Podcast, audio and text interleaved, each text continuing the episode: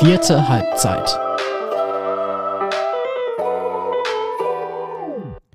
Frohes Neues, ihr Lieben da draußen. Da sind wir schon wieder.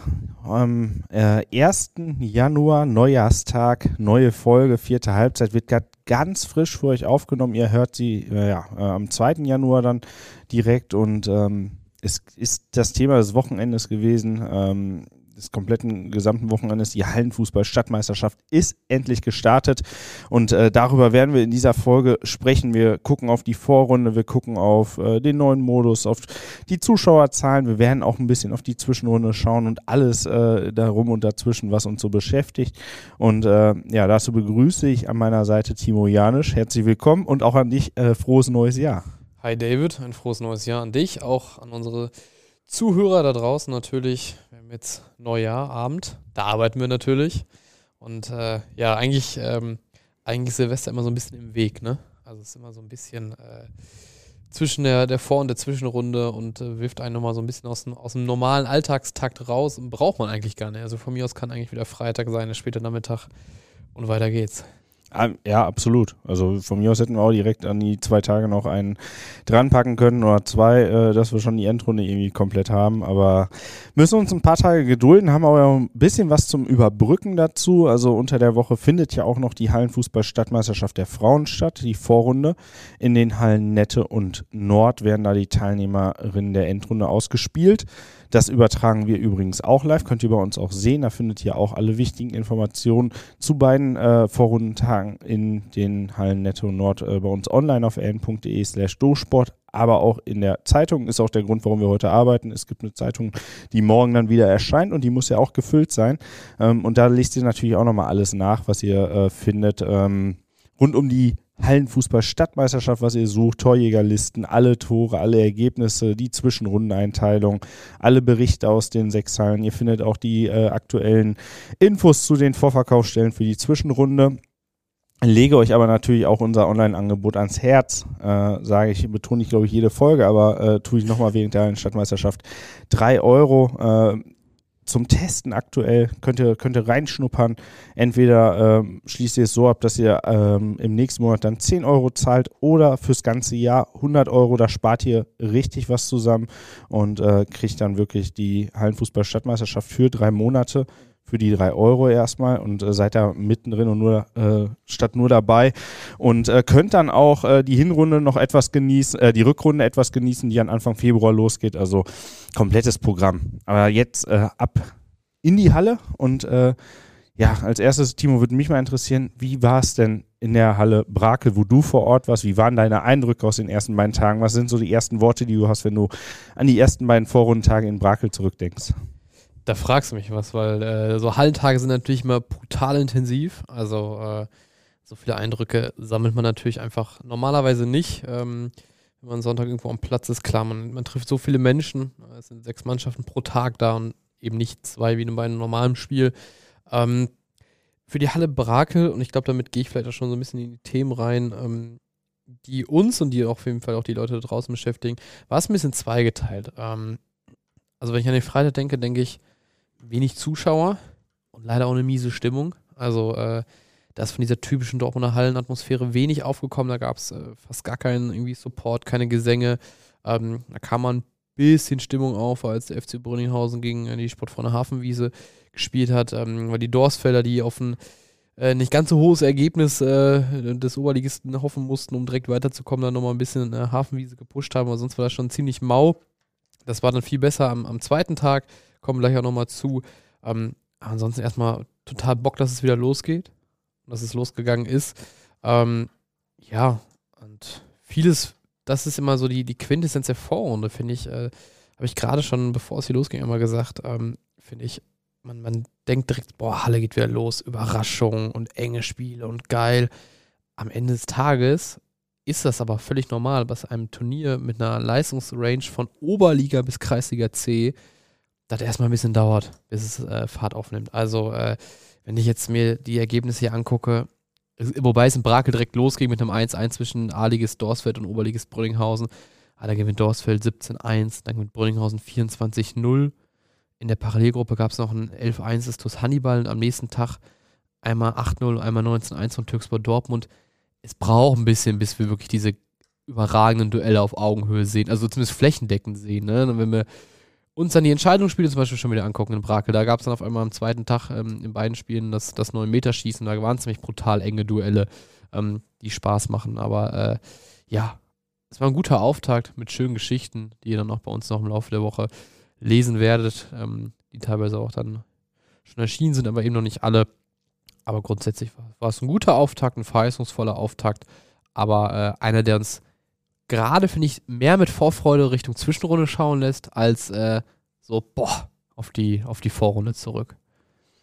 Ja, man hat äh, so richtig gemerkt, der neue Modus fand ich, und ich weiß nicht, ob es unterbewusst war oder ob sich das der eine oder andere auch gedacht hat, aber der neue äh, Modus, den es jetzt gibt dieses Jahr, wo man in zwei Gruppen gesplittet ist und nicht mehr in so einer großen Fünfergruppe ist, der ähm, sorgt halt einfach dafür, dass man ja sie nicht zwei Spiele zurücklehnen kann. Aber ähm, bestes Beispiel, Halle Huckade, Blau-Weiß Huckade, die äh, haben ihre Gruppe beendet mit äh, null Punkten und minus elf äh, Toren, glaube ich, in der Tordifferenz. Und das, äh, das nicht gegen, äh, gegen wie es in den letzten Jahren immer war, gegen Westfalia Huckade, sondern äh, ich glaube, es war Sus, Sus Özbeklei. A-Liges und B-Liges Öske Viktoria. Genau, wo, wo ich an der Stelle auch direkt äh, ja ein Riesenkompliment aussprechen muss. Also äh, was mir der Kollege Johannes Wenzel, der in der Halle Huckade vor Ort war, berichtet hat, äh, Sus Özbeklei wirklich überragend gespielt. Also ähm, 6-0, riesiges Statement dagegen. Huckade gegen Bezirksligisten.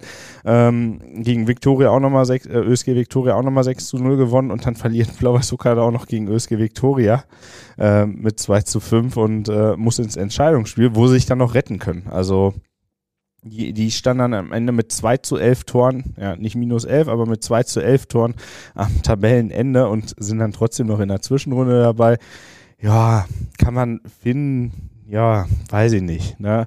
Auf der einen Seite finde ich es cool, weil es halt nochmal viele verrückte Möglichkeiten gibt, dass dann irgendwie, ich glaube, das hattest du auch in der Halle Brakel, dass so ein zähliges wie FC Dortmund auf einmal im 8-Meter-Schießen am, am Zwischenrunden-Einzug ge geschnuppert hat, obwohl die auch letzter geworden sind in ihrer Gruppe, aber auch ein bisschen schwierig, wobei wir auch ein paar Überraschungen hatten. Du hast Brünninghausen angesprochen, 1-1 gegen Dorsfeld, hat wohl keiner mit gerechnet der TuS Bövinghausen, der mit keiner Rumpftruppe angetreten ist, aber äh, jetzt auch nicht mit der Creme de la Creme, die man äh, aus den vergangenen Jahren gewohnt ist. Da waren schon ein paar ordentliche Kicker dabei, die was mit dem Ball an, äh, anzufangen wissen, aber äh, es waren, glaube ich, nur sieben oder acht. Also es war deutlich weniger, als, als äh, viele andere Vereine mitgebracht haben. Und die haben dann auch mal direkt zum Auftakt irgendwie um, so ein ja, bisschen stumpfes 3 zu 3 gehabt gegen Rot-Weiß Germania, wo Germania wirklich aufopfer aufopferungsvoll gekämpft hat. Das war dann schon eine Überraschung. Ähm, ja, ich, ich teile teil deine Meinung so ein bisschen. Also es nimmt noch Fahrt auf. Es ist noch nicht, wir sind bei, beileibe nicht bei 100 Prozent. Gerade am Freitag hatte ich auch echt noch das Gefühl und wir haben, ich saß hier in der Redaktion, wir haben hier aus der Redaktion versucht, alles zu managen, zu gucken, ob unsere Livestreams laufen, ob äh, alles funktioniert und dann, ähm, dann guckt man in die Hallen rein und sieht dann so in der Halle Nette, sieht so, ja, die halbe Tribüne ist gefühlt leer in der Halle Renninghausen dachte ich mir so, ja, ist auch relativ ruhig für Renninghausener Verhältnis, wo alles auch sehr eng und kompakt ist. Nord auch jetzt nicht so viel los irgendwie. Ja, und dann war vielleicht Freitag irgendwie, kommen alle von der Arbeit, nicht so genau, viel Bock. Da, da, Keine die, Ahnung. Den Gedanken habe ich nämlich auch, dass das ist immer so, dass man irgendwie denkt, jetzt gehe ich in eine Halle und da explodiert sofort alles. Es ist aber immer so, dass es sich am Freitag erstmal füllt. Ne? Wir fangen irgendwie ja, am späten Nachmittag an. Äh, kurz nach Weihnachten. Also äh, ich bin am Freitag noch kurz in die Redaktion gefahren. Hab, glaube ich, äh, zehn Minuten auf Linksabbiegerspur am Ball gestanden, ähm, weil alle Leute unterwegs sind, irgendwie Geschenke umtauschen, Gutscheine einlösen, weiß der Geier was. Ähm, sprich, die Leute haben natürlich nicht nur die Halle im Kopf in dieser Zeit. Ne? Ähm, und das dauert dann, dann füllt sich auch mal ein bisschen. Und teilweise gibt es natürlich auch Mannschaften, die, die spielen dann erst ähm, nach einer Stunde oder so, ne? Und dann kommen die Zuschauer dann auch oftmals nicht direkt fürs erste Spiel und gucken sich noch dreimal Teams an, die sie vielleicht weniger interessieren. Das merkst du schon, dass es dann auch Fahrt aufnehmen muss. Ähm, zum Modus muss ich sagen, ich finde ihn gut.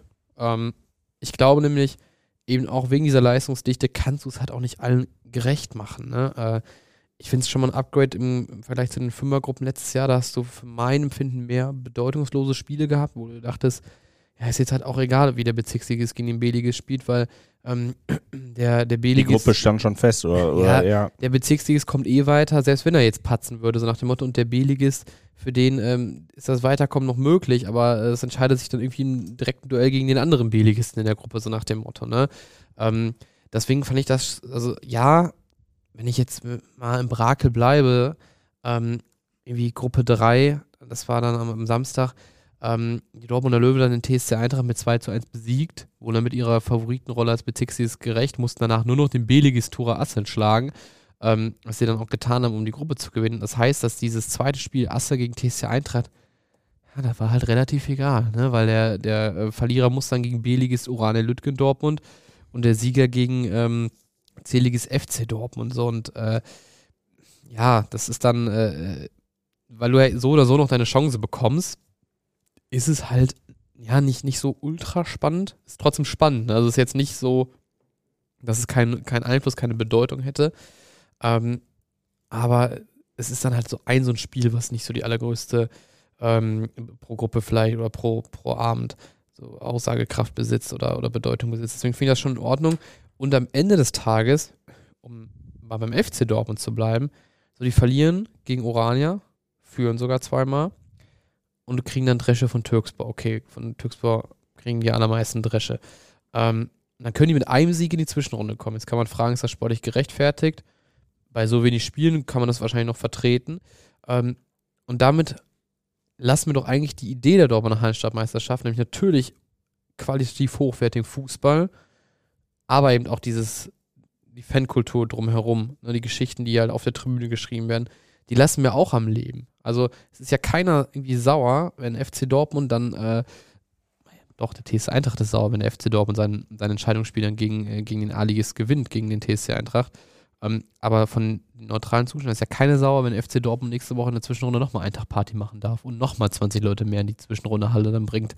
Ähm, und wenn die dann sich so ein bisschen da durchmogeln dürfen, jetzt als Beispiel, ne, solche Geschichten gibt es ja fast jeder Halle, ähm, wenn die sich da durchmogeln und das zweite Wochenende dabei sind, sagt ja keiner, ja, nee, finde ich, finde ich so Unsinn. Ja, vielleicht gibt es den einen oder anderen, der sagt, dass es sportlich, äh, sportlich nicht so, nicht so wertvoll ist, wenn die jetzt irgendwie in der Zwischenrunde noch mit dabei wären oder so. Aber am Ende haben die auch gekämpft. Ich habe es zwischendurch mal hier auf dem Screen gesehen, äh, als, wir, als wir in die Halle Brakel mal geschaltet haben, ähm, weil wir immer zwischen allen Hallen hin und her ge geschaltet haben und geguckt haben, wo sind gerade die interessantesten Entscheidungen und Spiele. Und ich habe dann auch deutlich lieber in FC Dortmund mit dabei und Teams wie in FC Dortmund, die dann auch so so leidenschaftliche Fans und da sind wir nicht nur die Videos, die wir da gemacht haben, sondern auch die äh, uns dann irgendwie über Umwege äh, in der Redaktion erreicht haben, äh, die uns zugespielt worden sind, ähm, ist mir deutlich lieber. Die sorgen für Stimmung, die haben richtig Bock, die sind da sehr positiv insgesamt. Ne? Es sieht doch geil aus und dann ist mir das doch deutlich lieber, so einen Zähligisten mit dabei zu haben, als dann irgendwie wieder äh, die Teams aus Lünen oder aus Schwerte. Auch wenn die, auch wenn die zum Fußballkreis gehören. Also ähm, ist eine Dortmunder Hallen-Fußball-Stadtmeisterschaft und auch die Teams haben sich ihre Bühne verdient. Und es ist halt nun mal so, der Fußballkreis muss natürlich auch irgendwie gucken, dass die äh, Mannschaften ähm, reduziert werden. Und jetzt ist man von 72 auf 48 Mannschaften. Und äh, ja, Na, irgendwo muss er anfangen zu reduzieren. Na, und dass dann die C-Ligisten als erstes wegfallen, ist halt dann auch immer mit am wahrscheinlichsten, aber auch die haben sich ihre Bühne verdient und äh, irgendwann in den nächsten Jahren wird es dann da auch mal eine Überraschung geben. Sebastian Tyraller, der, der Trainer von Türkspor Dortmund, hat es gesagt, wir, wir dürfen uns jetzt nicht irgendwie anfangen, als, als Oberligist zu denken, dass wir uns so schade sind, äh, gegen den C-Ligisten zu spielen. Also das fand ich erstmal äh, treffend. Ähm, Ebe Köskün, sein, sein äh, Co-Trainer, hat dann noch gesagt, ey, das ist doch geil. Also genau das verdeutlicht doch auch ähm, hier den Do Spielern bei uns, die vielleicht noch die Dortmunder Meisterschaft noch gar nicht so gut kennen, ähm, was das hier bedeutet zu spielen und die Bedeutung dieses Turniers und äh, deren Sinne sind dann jetzt auch geschärft für die weiteren äh, Runden ne, zum Beispiel. Aber lass uns doch direkt mal äh, beim Thema Zuschauer bleiben. Äh, ihr habt aus der Redaktion alle Hallen so ein bisschen äh, durchgeguckt. Ich habe eben gesagt, in Berakel war es am Freitag dürftig. Ähm, ich glaube 180 Leute waren, waren dort nur, also das war zumindest die Zahl, die mir vom Ausrichter vor Ort kommuniziert worden war. Ähm, am Samstag war es aber besser, glaube ich, oder? Wie, wie sieht eure Übersicht oder deine Übersicht Über, aus? über, überall war es besser, glaube ich, am Samstag. Also ich glaube, es ist nirgends weniger geworden. Es war, glaube ich, in der Halle Kreuzstraße nicht ganz so stimmungsvoll wie am Vortag. Aber äh, es war sehr voll überall. Und ähm, vor allem positiv erwähnen muss man da die Halle Nord am Samstag. Also das war wohl ein Tollhaus, ein Stimmungsfeuerwerk, äh, so wie ich das beschrieben bekommen habe. Und so, und äh, kann ich euch nur mal noch mal empfehlen, sucht euch den Livestream bei uns auf der Seite raus, guckt noch mal in die Halle Nord rein, was da los war. Unter anderem beim Spiel Westfalia Dortmund gegen TuS Krukel. Da ging es hin und her, da war es so laut auf der Tribüne. Also Riesenrespekt an die Fans vom TuS Krukel, aber auch vom TV Brechten unter anderem. Ähm, die haben da richtig Alarm gemacht und dann hatte ich äh, mit dem äh, Fußballkreis auch Kontakt äh, zur Thematik äh, Zuschauerzahlen. Da hatten wir und auch ein paar Nachrichten zu bekommen, die gesagt haben, ja, neuer Modus, siehst du doch, die Leute haben keinen Bock jetzt irgendwie von A nach B zu fahren. Ähm, wenn er, wenn er, wenn er äh, Interessierte an den Sportfreunden Sölderholz dann irgendwie aus Sölderholz, aus dem Dortmunder, tiefsten Dortmunder Südosten äh, nach Nette fahren muss in den tiefsten Westen, das macht doch keinen Spaß, da irgendwie 30, 35, 40 Minuten durch halb Dortmund zu fahren an einem Freitag oder, oder Samstag, ähm, wenn, dann, wenn dann alle noch irgendwie äh, sh äh, zum Shopping oder sonst was äh, in die Stadt fahren möchten und Urlaub haben. Ich glaube aber, die Leute tun es ja trotzdem. Also ob, ob man jetzt nach Wellinghofen fährt eine Viertelstunde oder, oder eine halbe Stunde nach, äh, nach Nette, macht, glaube ich, keinen riesen Unterschied. Und die Vereine, die die Halle wirklich vor der Tür haben, die kannst glaube ich, an einer Hand abzählen.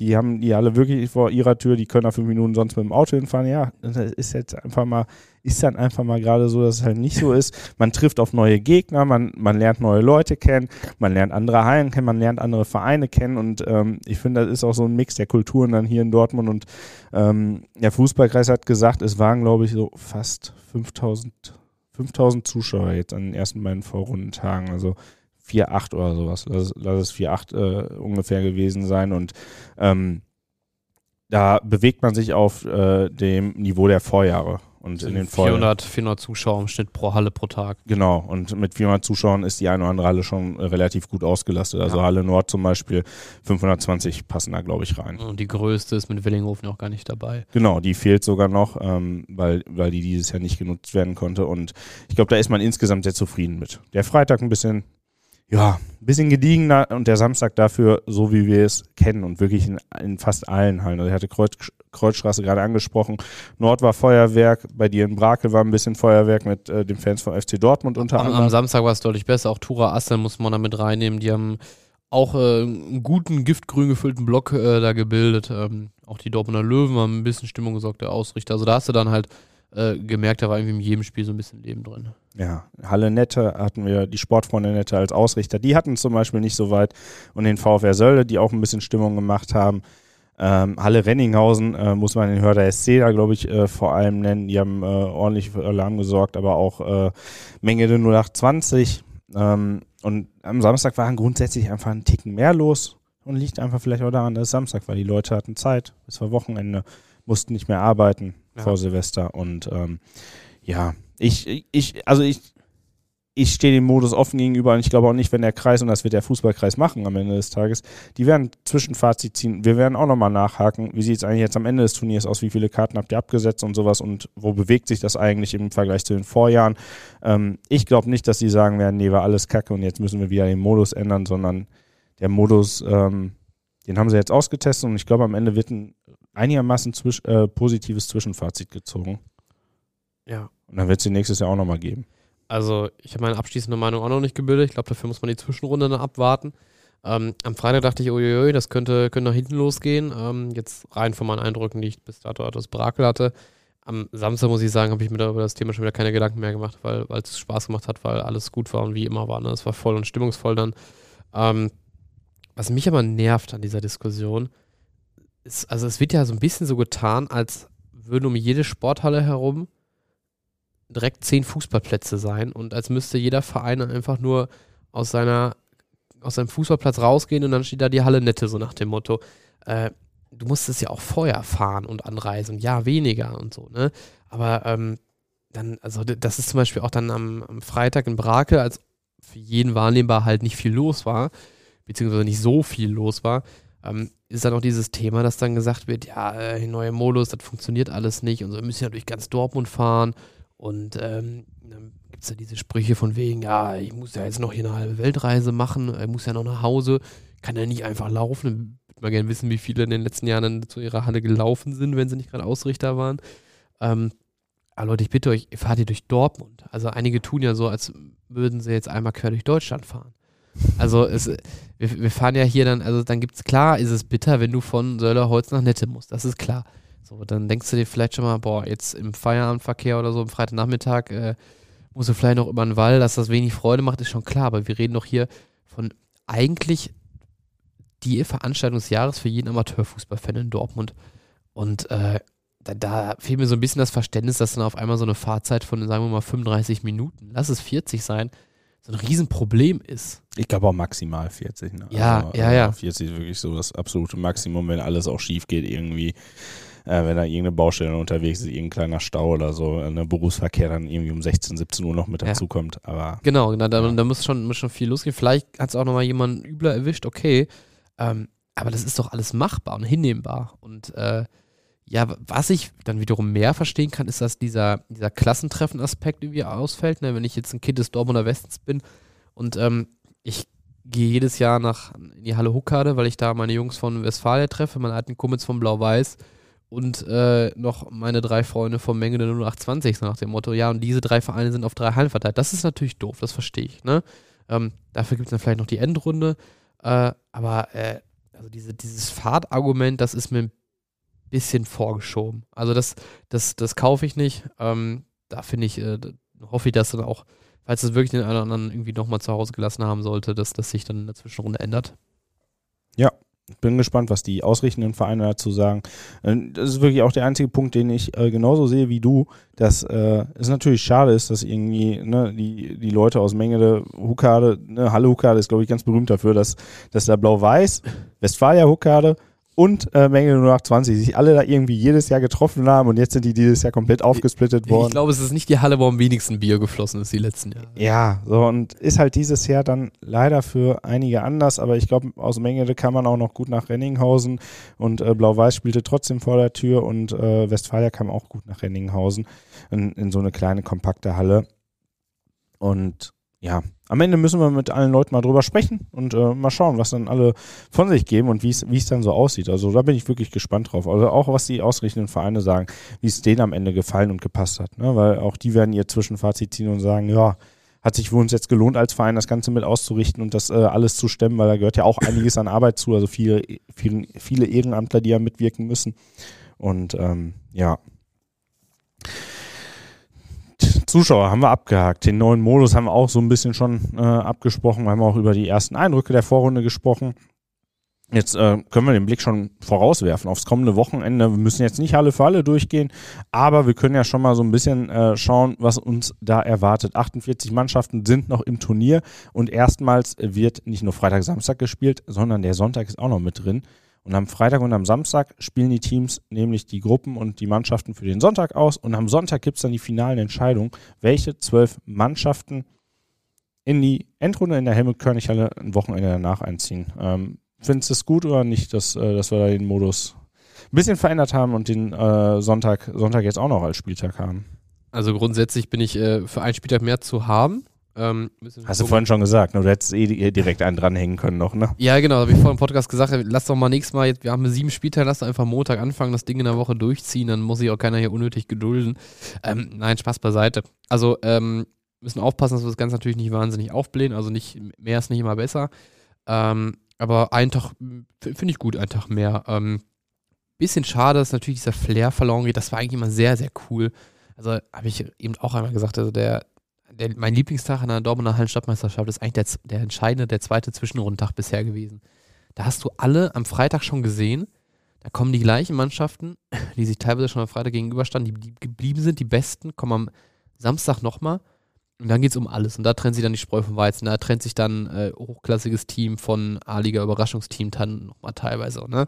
Und da geht es So wirklich auf die Nerven, ne? Also da merkst Ja, du wirklich, wie bei einigen die Nerven komplett blank sind irgendwie und Ja. äh, du merkst, da wird ein Bezirksligist oder Landesligist nervös, wenn der A-Ligist auf einmal das Tor macht. Also kann ich schon verstehen. Da, da geht es halt um die Helmut Körnig an und da wollen ja auch erstmal alle hin. Ne? Also ich glaube, die meisten Teams sagen nicht, wir wollen das Ding gewinnen, sondern wir wollen die Helmut Körnig Halle, wir wollen einer der letzten zwölf sein. Und ähm, we- wenn wir uns gleich eine oder andere Gruppenkonstellation anschauen oder Hallenkonstellation, dann siehst du auch erstmal, wie brutal schwierig das Ganze ist. Ähm, dieser Tag fällt natürlich jetzt weg, weil halt am Freitag und Samstag jeweils andere Mannschaften spielen. Also es wurde ja quasi wenn man so will, der erste Tag von den Teams her ein bisschen aufgebläht, der alte Freitag, und jetzt auf zwei Tage verteilt. Dafür bleibt der Sonntag ja genau gleich. Mit dieser geilen, ekelhaften Kombination, dass die beiden Verlierer der Überkreuzspiele dann nochmal direkt hintereinander gegeneinander spielen müssen. Das ist für den Kopf so eine ekelhafte äh, Sache. Das ist eigentlich das, das Coolste an der ganzen Stadtmeisterschaft, diese Situation. Ähm, aber ich finde das erstmal gut. Ich äh, finde, wir haben halt auch trotzdem sehr interessante Gruppenkonstellationen. Also du hast jetzt immer noch nicht, oder jetzt dann nicht mehr, dass du dir eine Gruppe anguckst und sagst, ja, okay, der fliegt raus. Oftmals hast du das natürlich, aber ähm, es gibt eine Gruppe, lass mich lügen, welche Halle, genau, die Gruppe 4 in der Halle Kreuzstraße, spielen Roche, Wickede und Osmanispor. Das sind drei Bezirksligisten. Davon kommen halt zwei weiter, beziehungsweise nee, einer kommt weiter, sicher, und einer hat noch ein Entscheidungsspiel ähm, und einer scheidet aus. Das heißt, jetzt kannst du dich auch nicht mehr ausruhen. Wenn du jetzt letzte in der Gruppe bist, dann äh, ciao. Ähm, und ja, man kann natürlich sagen, Roche ist das Bezirksliga Top-Team, Wickede ist ein, äh, ja, vielleicht designierter Absteiger, aus dem Mannisball irgendwo dazwischen. Da gibt es natürlich auch eine klare Rollenverteilung, aber innerhalb so einer Liga kann ja ultra viel passieren. Das ist total spannend, ne? Ähm, gleiche Halle, da spielen Schüren und der ASC 09. Das sind halt einfach zwei der sechs hochklassigsten oder ja, hochklassig spielendsten Mannschaften dort in einer Gruppe.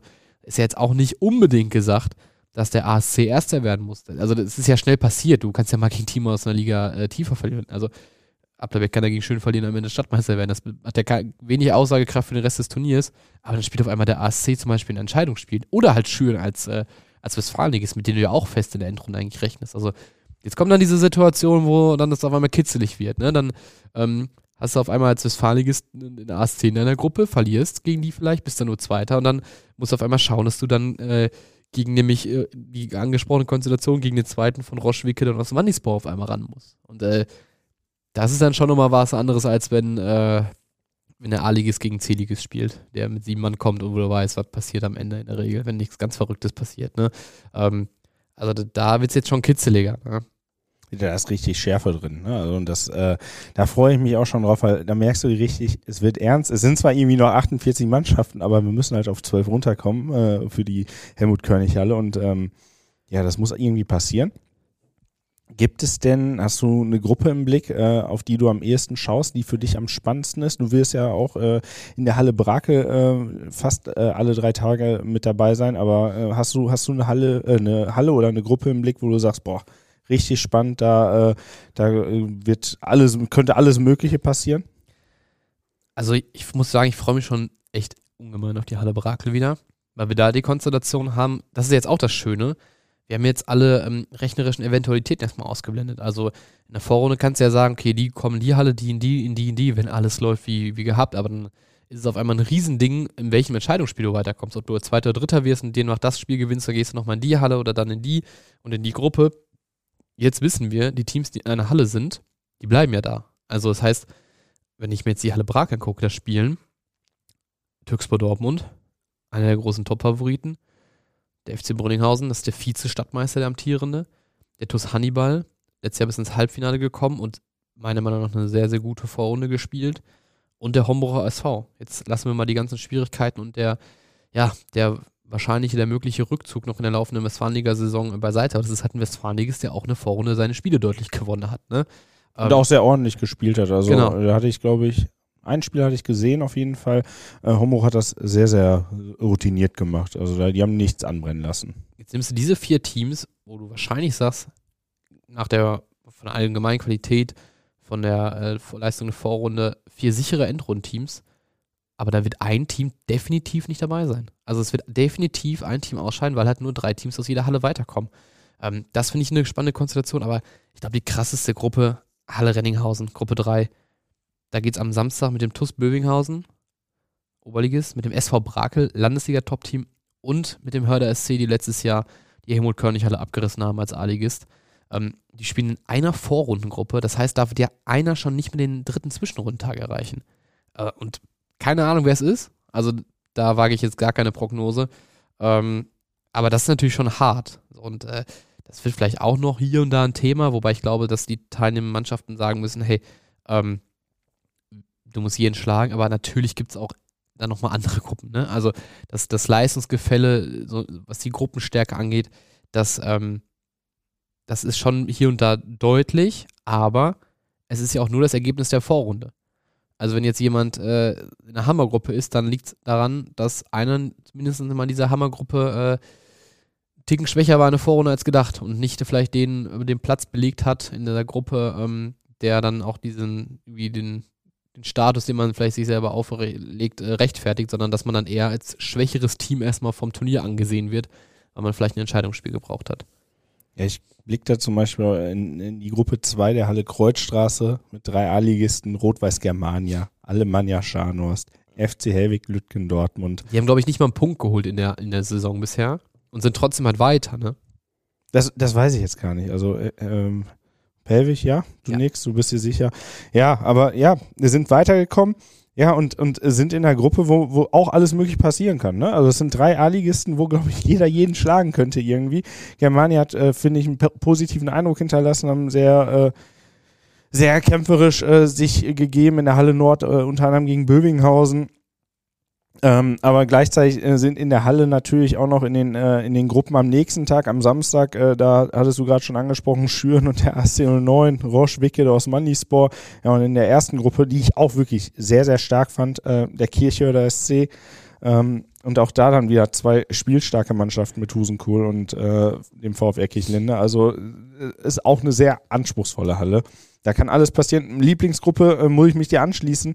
Äh, die habe ich für mich auch gefunden in Renninghausen in der Gruppe 3, Bövinghausen, Brake, Hörder SC. Da kann für mich alles passieren. also Hörder SC hat, äh, ist für mich kein A-Ligist mehr in der Halle. Äh, die spielen auf äh, Bezirks- oder Landesliganiveau in der Halle. Extrem ernst, bereiten sich lange schon intensiv darauf vor. Genau, und äh, haben einen guten Mix da aus jungen, talentierten Spielern, ähm, zusammen mit erfahrenen Leuten wie Marcel Greig als, als Spielertrainer, der halt einfach weiß, wie man wie man in der Halle spielen muss und wie man die Leute erlenken und stellen muss, äh, um da erfolgreich zu sein. Das hat er auch äh, jetzt äh, in der Vorrunde schon wieder bewiesen. Und die machen natürlich ordentlich Alarm. Ne? Also, also wenn, wenn dann ähm, vom TuS Bövinghausen, vom SV Brakel 06, äh, die werden fantechnisch definitiv in Unterzahl äh, sein und deutlich ruhiger sein als der Hörder SC. Und ähm, ja, der SC wird dann ordentlich Alarm machen und das wird dann vielleicht auch Einfluss nehmen, also dass die Fans da ein bisschen, bisschen die Welle machen und äh, das wird auf jeden Fall ähm, ja ein richtiges Spektakel, gerade mit Blick auch drauf, wer alles noch in, in dieser Halle ist. Also Halle Renninghausen habe ich mich so ein bisschen verguckt drin. Westfalia Dortmund äh, gucke ich drauf. Ähm, nur 3 zu 6 verloren gegen den BSV Schüren, sonst auch ist sehr, sehr ordentlich gemacht in, in der Halle Nord. Ähm, Westfalia Huckade, Mengede, äh, auch die SC Phoenix Hörde mit ähm, Mohamed Limkade Mali, dem äh, Rekordtorjäger der Halle, äh, mit äh, 28 Treffern vor fünf Jahren äh, hat er sich den Rekord gesichert, den ewigen. Und ähm, da ist in, in, in Renninghausen ist wirklich, äh, sind viele spannende Konstellationen möglich. Da kann man sich jetzt schon nur auf Freitag, Samstag und auch auf den Sonntag freuen, was da alles drin sein wird. Ja. Und also wir sind jetzt halt an so einem, so einem Punkt angelangt, wo es halt diese Krachergruppen gibt, ne? ähm, wo es diese Krachergruppen gibt, aber eben auch, ja, dann vielleicht weniger stark in der Spitze Konzentration, aber die halt ultra spannend sind. Also wenn ich mir zum Beispiel den zweiten Tag in Huckade angucke, da sind in einer Gruppe A-Liges TV Brechten, Bezirksliges Ewig Selimisbo und B-Liges ÖSG Victoria und dann die beiden A-Ligisten Söllerholz und Westrich. Westrich sicherlich auch ähnlich wie Hörde, nicht unbedingt ein A-Ligist in der Halle, ähm, auch ein Spiel 10 0 gewonnen und dann Blau-Weiß die zwar echt einen miesen Vorrundtag hatten, aber hey, das ist ein Bezirksligist. Ähm, vielleicht platzt da dann halt auch der Knoten. So, und äh, find mal daraus jetzt deine drei Teams, die den, die den Sonntag erreichen. So. Also man würde ja sagen, von den äh, äh von der Liegenstärke her sind es Hokkade und, und Selimisborn dann wahrscheinlich irgendwie Westrich, aber ey, man würde spontan wahrscheinlich dazu tendieren, Westrich eher ganz vorne zu sehen. Und äh, Brechten ist auch ein A-Liga-Tabellenführer, sind beide, beide A-Liga-Top-Teams halt auch in einer, ähm, in einer Halle. Wer macht denn da jetzt am Ende das Rennen? Welche Bezirksligisten fliegen raus? Gibt es vielleicht nur eine ganz große Überraschung? Also, das ist dann jetzt nicht mal vorherzusehen. Es gibt nicht mal mehr einen wahrscheinlichen Fall, sondern selbst wenn du sagst, die Bezirksligisten sind oben, welcher A-Liga-Tabellenführer fliegt denn dann schon am ersten Tag raus? Also, das ist ja äh, nicht mehr voraussehen, einfach ultra spannend. Und das meine ich am Anfang damit, jetzt nimmt es Fahrt auf. Jetzt gibt es überall diese spannenden Sachen. Jetzt guckst du dir wirklich an äh, in, in unseren Live-Ticker, den wir auch immer haben, in unserer großen Ergebnisübersicht und schaust, denkst, weiß gar nicht, wo du zuerst gleich hingucken sollst, wenn du die Ergebnisse dann haben möchtest. Am besten bei uns im Livestream, aber auch da, welchen der vier denn? Also yeah. jetzt nimmt es wirklich, äh, Fahrt auf, kauft euch, wenn ihr einen habt, noch drei Fernseher und äh, zieht das Ganze rein. Oder nimmt drei Mobilgeräte mit in die Halle. Ja, Splitscreen einfach. Also iPad mitnehmen oder ein Tablet, äh, ein Handy noch dazu und äh, selber noch in einer Halle sitzen und irgendwie das regeln und äh, vielleicht noch den Live-Ticker noch irgendwie öffnen. Also ähm, da wird, glaube ich, jede Halle spannend. Da braucht man sich gar nicht irgendwie eine spezielle suchen, sondern einfach, einfach durchscrollen und die Ergebnisse genießen, weil da werden Überraschungen mit dabei sein. Ähm, da ist das, das Gefälle ist nicht mehr so groß. Also ähm, da sind halt wirklich also möchte ich nicht sagen, dass alle 48 Teams da äh, ein Niveau äh, ein Niveau besitzen, weil das wäre jetzt ein bisschen unfair äh, den Oberligisten gegenüber äh, und den Westfalenligisten. Ähm, aber aber gerade gerade in dem Bereich so ab äh, bei den Kreisliga A-Teams, die wir gerade schon so genannt haben, wo man weiß, die sind spielerisch in der Halle sehr, sehr stark, die haben ihre vier, fünf Alleskönner, die halt in der Halle wirklich für alle möglichen spektakulären Momente sorgen können. Ähm, die können dann auch mal im Landeswestfalenligisten oder sogar im Oberligisten richtig wehtun und äh, das wird dann, äh, das wird richtig unterhaltsam. Und ich glaube, es wird kein Favoritensterben geben, aber ich glaube, der eine oder andere wird sich am Ende des Tages umschauen und äh, wird sich wundern. Ich möchte deshalb auch noch keine Prognose abgeben, wer es am Ende wird, wer am Ende irgendwie in die Endrunde einzieht und wer es nicht macht oder so. Ähm, hat sich aus deiner Sicht äh, was geändert bei den Favoriten? Gibt es für dich äh, den Turnierfavoriten? Du hattest äh, bei unseren Redaktionstipps gesagt, Türkspor Dortmund macht's. Bleibst du da immer noch bei nach den Eindrücken aus Brakel jetzt äh, am, am, Wochenende? Also ich sag mal so, im Brakel gab es im Brakel gab's irgendwie nichts, was äh, das Ganze bestätigt hat, aber auch nichts, was das Ganze irgendwie ein, äh, ja, auf ein wackeligeres Fundament gestellt hat, weil einfach eben, ja, also die beiden Oberligisten, die da waren, haben halt gegen C-Ligisten überdeutlich gewonnen. Ähm, Türkspor wurde halt nicht geprüft. Ne? Die haben 8-0 gegen Orania gewonnen, ähm, haben sehr seriös in beiden Spielen ganz schnell das Ergebnis hochgetrieben, dass das Spiel quasi entschieden war. Ja, dann war der Stecker halt auch gezogen. Ne? Also dann wurde da ein bisschen rumgespielt. Ähm, teilweise waren echt schon sehr, sehr sehenswerte Kombinationen bei. Also immer Ackmann weiß zu jeder Sekunde, wer sich auf welchem Quadratzentimeter des Feldes bewegt. Das hast du auf jeden Fall gesehen. Äh, ohne Cenik als eigentlicher Innenverteidiger hat mich auch überzeugt. Ähm, ja, Pascal Schmidt ist mit acht Toren. Ein Tor hinter Tim Babosek, der die Torjägerliste anführt. Äh, Koskun war wieder dabei, hat, hat sechs Hütten gemacht und äh, ja, gezeigt, dass er, glaube ich, auch ein Faktor sein kann, wenn er dann weiter mitspielt. Da kommt noch der eine oder andere zurück. Ähm, Gerade dann Richtung Endrunde. Ähm, also, da ist jetzt also kein Fragezeichen entstanden. Bei Brünninghausen ein bisschen anders. Die haben sich sehr schwer getan gegen Dorsfeld. Dann gegen Hafenwiese war es besser, aber das auch ganz schwer zu sagen, war das jetzt, weil Brünninghausen sich deutlich mal nochmal verbessert hat oder weil der ist ja auch erst einen Tag vorher überhaupt davon erfahren hat, dass er einspringen soll für den Susterne, ähm, da nichts mehr entgegenzusetzen hatte. Also die werden sich schon noch steigern müssen, aber äh, wir haben ja letztes Jahr einen Stadtmeister gesehen, der äh, eigentlich erstmal nicht gerade die äh, Sterne vom Himmel gespielt hat, sich aber Runde für Runde gesteigert hat und dann halt bei 100% war, als es darauf ankam mit dem ASC 09. Ne? Ähm, also wenn du mich jetzt nochmal fragen würdest, das hast du ja durch die Blumen getan, dann gehe ich wieder mit Türksbau. Kann ich voll und ganz verstehen. Und aber das, was du gerade gesagt hast, ne, also am Ende interessiert sich für das 1-1 von Brünninghausen gegen Dorstfeld interessiert sich dann keiner mehr. Äh, wenn schon am Freitagabend nicht mehr. Als nee. er dann doch als Gruppensieger weiter war, das ist ja, schon keiner mehr interessiert. Ja, ja, weil halt einfach Welten auch lagen dann zwischen Brünninghausen und Hafenwiese, ähm, dem man, glaube ich, viel Respekt äh, zusprechen muss, dass sie gesagt haben, ey komm, wir Definitiv. nehmen teil, wir haben da richtig Bock drauf. Ähm, aber das ist ein Team, was drei, viermal die Woche trainiert und dann noch äh, äh im, äh, am Sonntag ein Spiel hat irgendwie, äh, ja, das sind, ähm, das sind ja teilweise ähm, ja, semi-profihafte Verhältnisse, also eher amateurprofessionelle Verhältnisse, die an so ein Oberligist in Dortmund dann hat, mit der Häufigkeit an Training, wie austrainiert die sind und, und so weiter. Ähm, und deshalb ist das kein Vergleich zu einem C-Ligisten. Es bleibt aber, glaube ich, sehr, sehr spannend insgesamt. Mich, mich hat äh, positiv überrascht der Homocha SV, trotz der Situation da vor Ort. Also ähm, ihr habt vielleicht aktuell gelesen bei uns, äh, sonst äh, schaut gerne nochmal rein. Also die Mannschaft hat gesagt, wir machen nicht mehr weiter bis Ende der Saison. Also wir äh, möchten nicht mehr für den Verein weiterspielen. Ähm, bedeutet eigentlich fast schon, dass es der Rückzug ist. Der Verein hofft noch aber auf einen Sponsor und äh, spricht da aktuell mit Ersan Kusacci. Der eine oder andere wird ihn vielleicht kennen. Ähm, mehrere Stationen hier in, äh, im Raum Dortmund gehabt, äh, beziehungsweise in der Umgebung von Dortmund gehabt. Und ähm, da soll es um Sponsor gehen, auf den hofft der Verein jetzt, der bereit wäre, vielleicht da äh, etwas, etwas zu tun, dass der Homburger SV die Saison noch zu Ende spielen kann. Ist aber auch die Frage, ne, wie soll das Ganze dann stattfinden? Also kann die Mannschaft dann doch vielleicht nochmal äh, bewegt werden? Wobei das Team uns gesagt hat, ist unumstößlich die Entscheidung. Also ich stehe auf jeden Fall, die wollen alle weg, die spielen die Saison nicht mehr weiter für den Homburger SV. Das bleibt Das auf jeden Fall spannend. Letztendlich, wenn äh, der Homburger SV die Saison fortsetzen kann, dann halt mit einer anderen Truppe, die sie irgendwie zusammenstellen Ja. müssen. Und ich kann mir nicht vorstellen, die kriegst du jetzt irgendwie im Winter innerhalb von vier Wochen, musst du die halt zusammen haben, plus Trainer, plus Vorbereitung. Sehe seh ich halt nicht. Ähm, ja, äh, extrem schade, extrem traurig insgesamt. Aber ähm, ja, weiß ich nicht, was ich davon halten soll, aber es ist ein nettes Zeichen, dass der Homburger SV jetzt nicht mehr irgendwie auch sagt, ja, wir ziehen jetzt auch bei der Halle, äh, in der Halle zurück, sondern die ziehen da durch, spielen da ihren Stiefel runter. Das haben sie sehr ordentlich gemacht in der Vorrunde.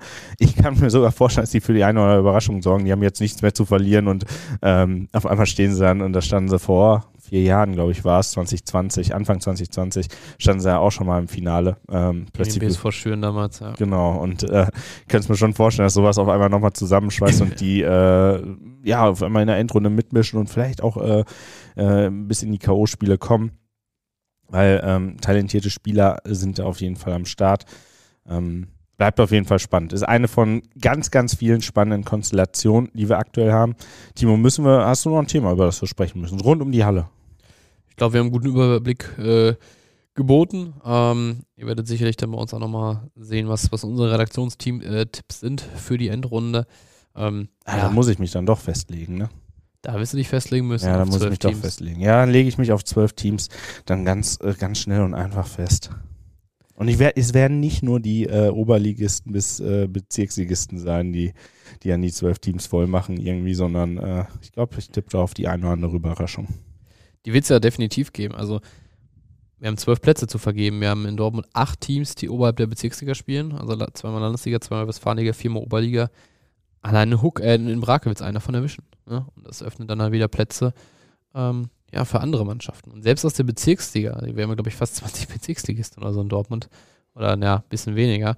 Ähm, selbst für dieses Jahr ein Ding in der Halle, also in der Endrunde dabei zu sein. Also selbst, Keine Selbstverständlichkeit. selbst da äh, ist es ja nicht so, dass du sagst, okay, als Bezirksligist bist du irgendwie in drei Jahren zweimal dabei, sondern äh, auch da kannst du es mal viele, viele Jahre dann nur als, als Gast äh, verfolgen, das Ganze. Also sprich, auch für die ist es dann ein Riesending. Ich glaube, wir können zusammenfassen, wir haben wieder unfassbar Bock. Wir haben jetzt, äh, was haben wir denn, Montag? Richtig? Ja, klar. Mhm. Ja, wäre jetzt nicht so schrecklich, wenn schon wieder Freitag wäre. Das stimmt. Aber äh, fünf Tage Hallenfußball stehen jetzt an. Am Mittwoch geht's los äh, mit der Vorrunde bei den Frauen Hallenfußball-Stadtmeisterschaft. Könnt ihr auch schon bei uns live einschalten. Äh, Timo, für dich da der Favorit? Klare Sache, oder? Ja, es macht mir wenig Spaß zu sagen, aber es wird Borussia Dortmund. Genau. Also, ähm, Timo, kein, kein Dortmunder, kein, kein, kein BVB-Fan. Nicht, nicht so richtig, nee. Aber ähm, ja, der BVB ist der große Favorit. Ähm, noch nicht das äh, ranghöchste Team in Dortmund, aber allein von den Strukturen her ähm, ganz weit weg von der Konkurrenz hier in Dortmund. Das hat auch äh, an vielen Stellen nicht mehr ganz so viel mit Amateurfußball zu tun, aber ähm, sie nehmen teil als Landesligist, als Tabellenführer in der Landesliga und äh, sind halt wirklich sehr, äh, sehr weit in ihren Planungen und Strukturen. Also das Ziel ist sehr langfristig die Bundesliga und gehen da wirklich als absoluter Favorit in das Turnier rein. Mich würde es auch sehr stark wundern, aber äh, wir haben schon mit ein paar Trainern gesprochen, die zeigen sich kämpferisch, äh, die trauen ihren äh, Spielerinnen einiges zu, ähm, weil auch da gilt es, äh, ne, brauchst fünf, fünf gute, richtig gute, die in der Halle was können vielleicht und äh, dann über zweimal zehn Minuten. Eine Sache, die interessant ist, dass der Modus bei den Frauen viel mehr auf Auslese setzt als bei den Männern. Bei den Frauen gibt es ähm, Sechsergruppen, wobei ich glaube, eine Fünfergruppe ist, wenn ich nicht alles täuscht, dabei. Nee, es sind Sechsergruppen, wenn das hier alles richtig eingetragen ist. Vier Sechsergruppen, und da kommen jeweils nur die ersten beiden weit. Also da sind es dann nur acht Teams, die in der Endrunde stehen werden. Ähm, das heißt, da musst du dann natürlich auch, darfst du wenig Parzelle haben, auch als Top-Team. Ähm, musst du da eigentlich deine, deine Spiele gewinnen, um unter den ersten beiden zu landen, bei, bei insgesamt sechs Gegnern und damit fünf Spielen. Also das ist sehr interessant. Und Da kann es dann natürlich noch, noch deutlich mal eher auf frühen Favoriten erwischen, der einfach mal irgendwie einen, einen Spieler nebenhaut ähm, und dann vielleicht ein gegen eins auf Augenhöhe gegen Team dann noch, noch mal verliert. Also da äh, ist der Modus deutlich gnadenloser als bei den Männern in der Vorrunde. Absolut. Also den BVB sehe ich da vorne, äh, spielen in der Halle Nette am Donnerstag. Und ähm, ja, ich glaube, der Mitfavorit der TV Brechten vielleicht haben sich richtig gemausert in den vergangenen Jahren äh, zum ersten Verfolger. Sehr gespannt bin ich auf Berghofen, ähm, ranghöchste Mannschaft hier in Dortmund im äh, Frauen-Amateurfußball ähm, in der Westfalenliga, aber da im Abstiegskampf mittendrin. Ähm, vielleicht können die auch äh, ja, sich ihre Position äh, wieder erarbeiten und äh, ja, ein kleines Statement setzen in der Halle. Ähm, das äh, würde ich so ein bisschen an der Stelle doch erwarten, weil das ging in den vergangenen Jahren jetzt doch ein bisschen schneller als, als gedacht, dass, äh, ja, dass man da äh, Jahr für Jahr runterging aus den Ligen und jetzt in der Westfalenliga ist. Und auch da ist nicht ganz so einfach hat und gegen den Abschied kämpft. Ähm, aber ihr hört es schon raus, es wird sehr, sehr spannend. Äh, da treffen viele Teams auf Augenhöhe, äh, äh, treten da gegeneinander an. Ich bin auch sehr gespannt auf die, auf die Teams, die wir noch nicht so gut kennen. Also ähm, gibt ja, gibt ja diese Partnerschaft mit dem äh, Fußballkreis Hagen im Frauenbereich, einfach um die Ligen auch aufzufüllen und das Ganze ein bisschen kompetitiver zu machen und ähm, ja, da sind einige Vereine dabei, ähm, die man gar nicht so kennt und vielleicht sorgt da ein, äh, ein Team für die gro ganz große Überraschung und äh, ja, kann vielleicht ein Dortmunder Club ärgern und dann bin ich mal gespannt, wie die Stimmung in der Helmut-Körnig-Halle ist, wie voll es dann wird, äh, als das letzte Mal dann ein Team aus äh, einer anderen Stadt in Dortmund die Stadtmeisterschaft gewonnen hat, kam das überhaupt nicht so gut, gut an. Das war bei den Männern, ähm, der eine oder andere wird sich erinnern, der Lüner SV hatte mal hier in Dortmund gewonnen und äh, ich glaube, so laut äh, war es in der Helmut-Körnig-Halle noch nie, weil äh, eine ganze Halle ein Lied gesungen hat.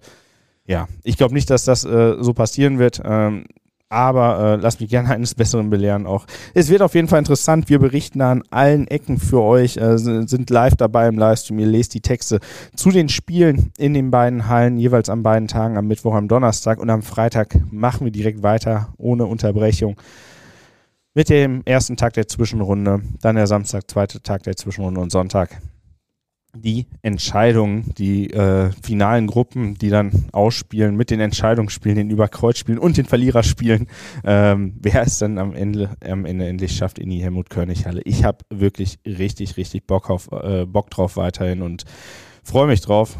Sage vielen Dank, Timo, und äh, euch einen guten Start ins neue Jahr und äh, ja, viel Erfolg und alles Gute. Wir sehen uns in den Hallen. Macht's gut und bis bald. Ciao.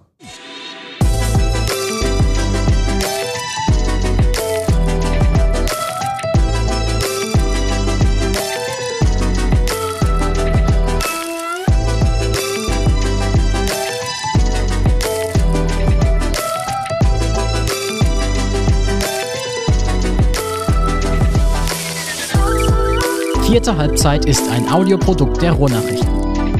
Folge uns gern auf Social Media und abonniere und bewerte unseren Podcast.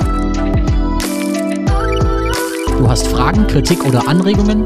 Dann schreib uns gerne eine E-Mail an sportredaktion.lensingmedia.de.